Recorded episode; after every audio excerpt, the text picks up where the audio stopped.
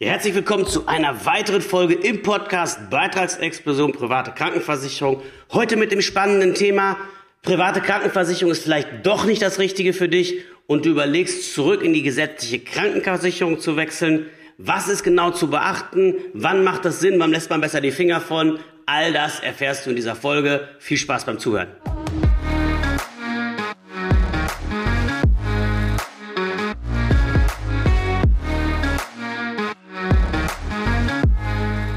Wenn du schon privat versichert bist und jetzt einfach die Erfahrung gemacht hast, vielleicht bist du schon sehr lange dabei, aber vielleicht auch erst wenige Jahre, dass es immer teurer wird. Und dir zu Recht die Frage stellst, ja, wo soll das eigentlich alles mal erst enden mit den Beiträgen, wenn ich 70, 80 oder 90 bin? Kann ich mir die Krankenversicherung überhaupt noch leisten? Dann kann ich dich an der Stelle erstmal beruhigen. Es ist erstmal wichtig, sich das Ganze ganz in Ruhe anzusehen und dann am Ende eine fundierte Entscheidung zu treffen. Und wie du das am schlausten machst und wie ich persönlich dabei um vorgehen würde, das ist Inhalt dieser Folge. Denn die Erfahrungen, die du dort gerade machst, die machen natürlich sehr viele Menschen. Und das ist das gängige Gebaren, dass da draußen irgendwelche Verkäufer ums Land ziehen und sagen, wenn ich privat versichert, ich habe dir einen stabilen Anbieter rausgesucht, der wird schön stabil bleiben. Und in der Praxis stimmt das natürlich nicht. Es gibt keine deutsche private Krankenversicherung, die stabil in Beitragsverlauf ist. Es gibt auch nahezu keine, wo du für ein oder zwei Prozent Steigerung jedes Jahr, wo du das in irgendeiner Form findest. Sondern die meisten liegen da drüber, teilweise deutlich darüber.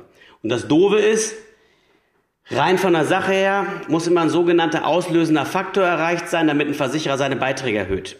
Manchmal ist es auch so nur ein bisschen die gefühlte Problematik. Das heißt also, man hat eigentlich ein, zwei Jahre keine Beitragserhöhung bekommen und dann kommt gleich eine um 20 Prozent. Und man denkt, ach du Scheiße. Ja, und das ist ein bisschen das Problem, weil die nicht einfach kontinuierlich oftmals erhöhen dürfen, weil es bestimmte Auflagen gibt, wann sie überhaupt erhöhen können. Aber das nur by the way, wenn es bei dir so ist, es ist wirklich empfindlich geworden, es tut weh, du hast Angst und du merkst irgendwie ein ungutes Gefühl oder auch ganz nüchtern betrachtet, du weißt schon, das wird nach hinten raus ein großes Problem beitragsmäßig gesehen, dann ist es absolut nachvollziehbar, dass du anfängst, dich mit der Frage auseinanderzusetzen, macht es nicht vielleicht wieder Sinn, in die gesetzliche zurückzuwechseln. Und am besten gehst du an die ganze Sache wie folgt dran. Du guckst dir erstmal an, wie ist denn jetzt aktuell die Situation? Wie alt bist du? Wie lange hast du noch bis zur Rente? Was zahlst du zurzeit in der privaten? Was würdest du in der gesetzlichen zahlen? Also Beispiel, du hast mit 400 Euro in der privaten angefangen, bist jetzt bei 700 Euro, hast aber noch 20 Jahre Zeit, bis du in Rente gehst. Dann könntest du ja hingehen und könntest sagen, okay, ich habe jetzt noch 20 Jahre. In der gesetzlichen Krankenversicherung müsstest du ja über 900 Euro zahlen. Und ich sage es immer so schön, wenn man noch ein paar Zusatzversicherungen hat, damit es einigermaßen vernünftig ist, müsstest du auf jeden Fall auch nochmal einen Euro extra rechnen. Das heißt, du bist in der gesetzlichen, im Normalfall, Richtung 1000 Euro unterwegs im Monat, wenn du mindestens 4.000, 5.000 Euro im Monat mit deiner Tätigkeit, ob angestellt oder selbstständig, verdienst. Das heißt, da bist du relativ schnell in der Größenordnung.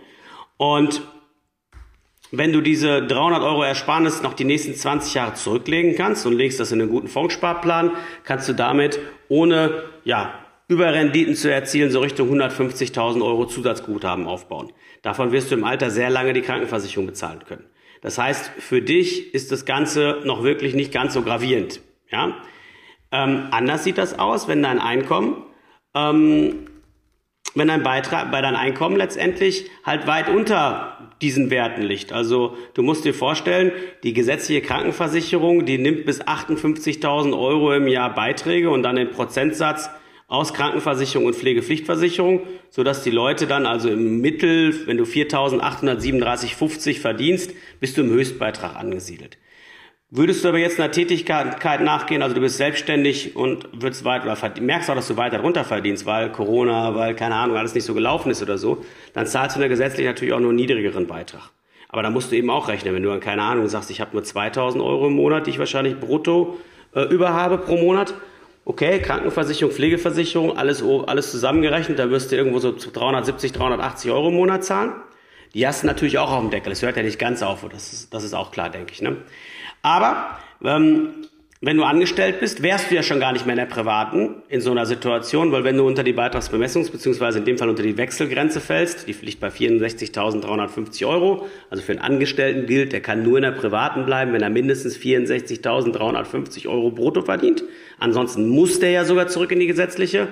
Ähm, dann würdest du diese Folge wahrscheinlich nicht hören als Angestellter, weil dann wärst du ja auch gar nicht mehr in der Bredouille, noch in der privaten zu sein. Aber in allen anderen Fällen, die ich gerade beschrieben habe, ist es eben so, ähm, geh im ersten Schritt erstmal hin und vergegenwärtige dir diesen Punkt im Sinne von, wie lange habe ich noch bis zur Rente? Was zahle ich aktuell in der privaten, was würde ich in der gesetzlichen zahlen? Und wenn du endlich anfängst, die Differenz konsequent zurückzulegen und du hast noch einige Jahre bis zur Rente, dann kannst du noch ganz, ganz viel Boden gut machen, weil in meinem Beispiel 20 Jahre 300 Euro Ersparnis gegenüber der GKV, wir sprechen über 150.000 Euro Zusatzguthaben, teil das mal durch deinen Krankenversicherungsbeitrag, dann kannst du noch sehr, sehr lange die Beiträge nur daraus bezahlen. Das ist der erste Schritt. Der zweite Schritt, bevor du in die gesetzliche zurückgehst, gehst du hin und checkst erstmal, in was für einem Tarif hängst du da eigentlich fest in der privaten. Ist das ein aktueller Tarif? Ist das eventuell ein Tarif, der aus dem Ruder gelaufen ist, der sehr teuer geworden ist? Du könntest aber bei derselben Versicherung, da wo du jetzt bist, innerhalb der Versicherung den Tarif auch wechseln in einen neueren Tarif mit ähnlichen Leistungen und ähnlichem Selbstbehalt und könntest vielleicht 200, 300, 400 Euro im Monat sparen. Das habe ich alleine, ich weiß gar nicht, in den letzten drei Jahren für über 2000 Menschen gemacht. Das geht nicht immer, aber es geht in einer relativ großen Häufigkeit. Das heißt, dieses Thema solltest du vielleicht auch erstmal prüfen, bevor du sagst, ich gehe zurück in die gesetzliche.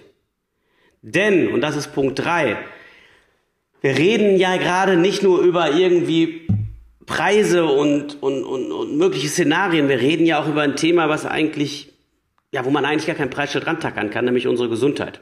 Und dass du in der privaten großen Vorteile hast, gegenüber der gesetzlichen. Das merkst du spätestens dann, wenn du mal irgendwo anrufst, was weiß ich, einem Hautarzt, einem Augenarzt oder einem Orthopäde und du willst einen Termin haben.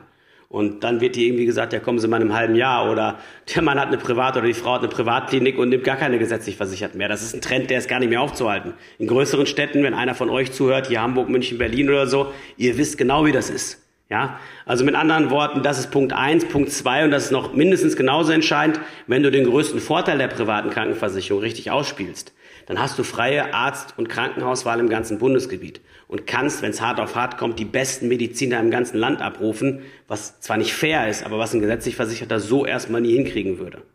Vor allen Dingen kriegst du auch schnell einen Termin, was manchmal lebensrettend sein kann.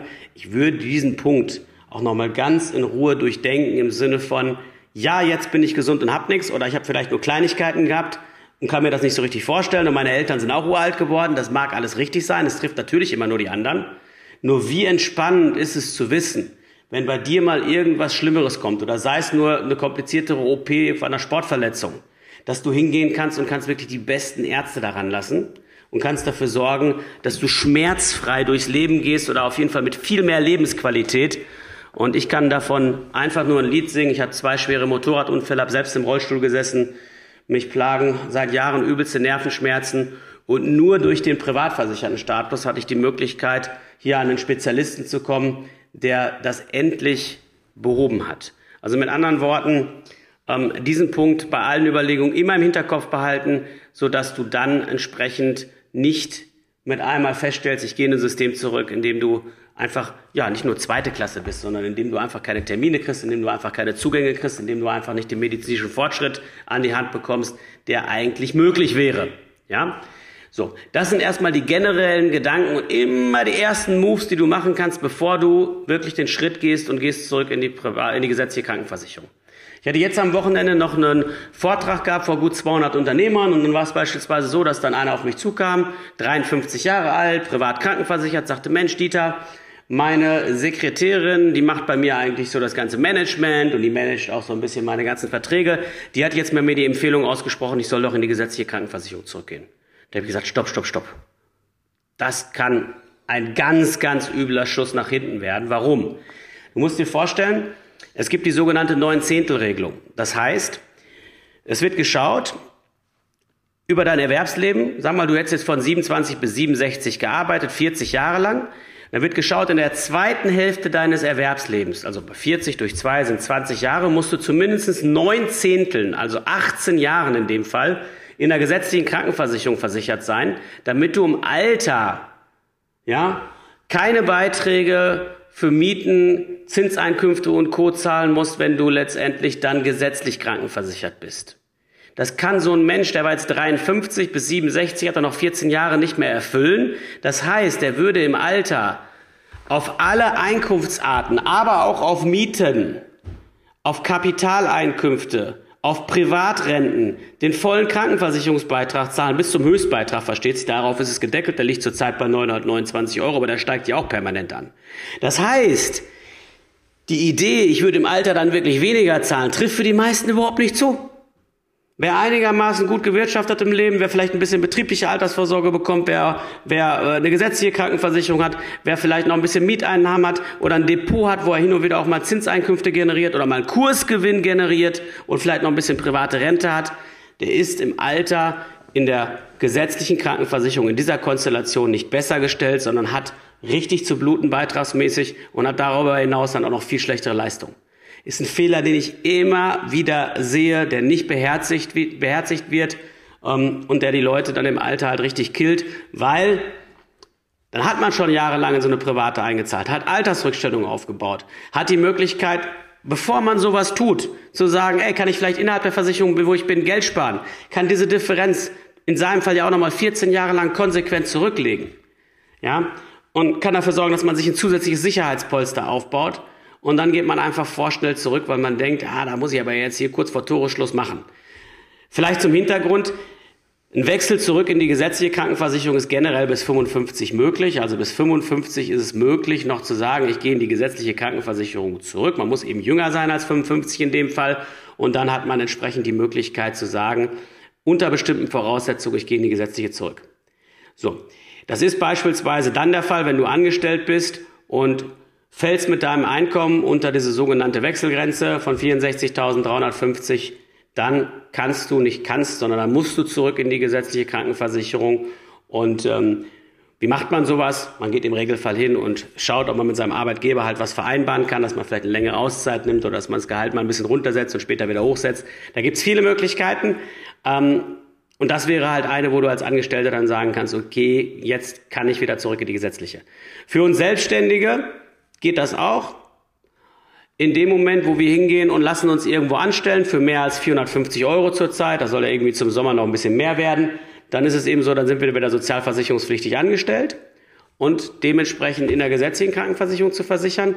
Allerdings unter der Voraussetzung, dass wir unsere Selbstständigkeit nicht aufrechterhalten, sondern die maximal noch nebenberuflich ausüben. Ja, und der Haupterwerb oder die Hauptzeit, die wir verbringen in diesem Job in der, im Angestelltenverhältnis stattfindet. Dann ist das auch möglich zu sagen, du gehst zurück in die gesetzliche Krankenversicherung. Über 55 ist es sehr schwer mittlerweile, beziehungsweise nicht erst seit gestern, schon sehr lange. Das klappt eigentlich nur dann, wenn dein Einkommen dann unter 450 Euro im Monat liegt. Also, was nicht, du kriegst Rente oder du kriegst Einkommen und sonst irgendwas, du liegst halt unter diesem Wert. Ähm, und dann ist das theoretisch möglich, in die gesetzliche zurückzugehen. In vielen Fällen aber sehr schwierig, weil kaum einer da drunter liegt. Und dementsprechend kannst du eigentlich davon ausgehen, dass ab 55 kein Wechsel mehr möglich ist. Meiner Meinung nach auch nicht erforderlich, weil wenn heute ein junger Mensch sich privat versichert und macht seine Hausaufgaben richtig, nimmt eine beitragsstabile Krankenversicherung, die nachweislich über Jahrzehnte hinweg das auch beweisen kann, dass sie einen guten Job macht. Beitragsstabil heißt, Beitragsanpassung zwischen zwei und vier Prozent im Jahr, legt die Differenz gegenüber der gesetzlichen konsequent zurück, dann wird sich dieses Szenario oder diese Frage überhaupt nicht stellen. Allerdings ist das auch in vielen Fällen so, und das werden ja auch einige von euch zuhören, die es für ihre Eltern oder als ihre Eltern weitergeben oder die vielleicht schon selber älter sind. Wenn das Kind schon im Brunnen gefallen ist, muss man sich damit beschäftigen. Nur bevor man eben sagt, ich gehe hier tatsächlich einfach mal eben kurz konsequent den Schritt und äh, lass mich wieder gesetzlich versichern, ist es eben wichtig, dass man auf jeden Fall vorher halt die Punkte abklärt, die wir besprochen haben. Nicht, dass der Schuss halt nach hinten losgeht, nur weil man eben halt aus Unwissenheit heraus gehandelt hat. Das ist immer die gefährlichste Sache, die man machen kann. Ja? Also, mit anderen Worten, wenn du die Tipps hier beherzigst, dann kannst du viel fundierter, viel gewissenhafter mit der ganzen Frage umgehen, macht es wirklich noch Sinn, die gesetzliche zurückzugehen oder nicht. Und ich kann mich an eine Situation erinnern, da hatte ich einen Kunden hier, der auch irgendwie an die, weiß nicht, über 50. Und der sagte, ey, bei mir in der Bank, da war Bankdirektor, da machen das alle so. Die gehen immer kurz vorher zurück. Ich sage, da haben alle letztendlich ein ganz großes Problem.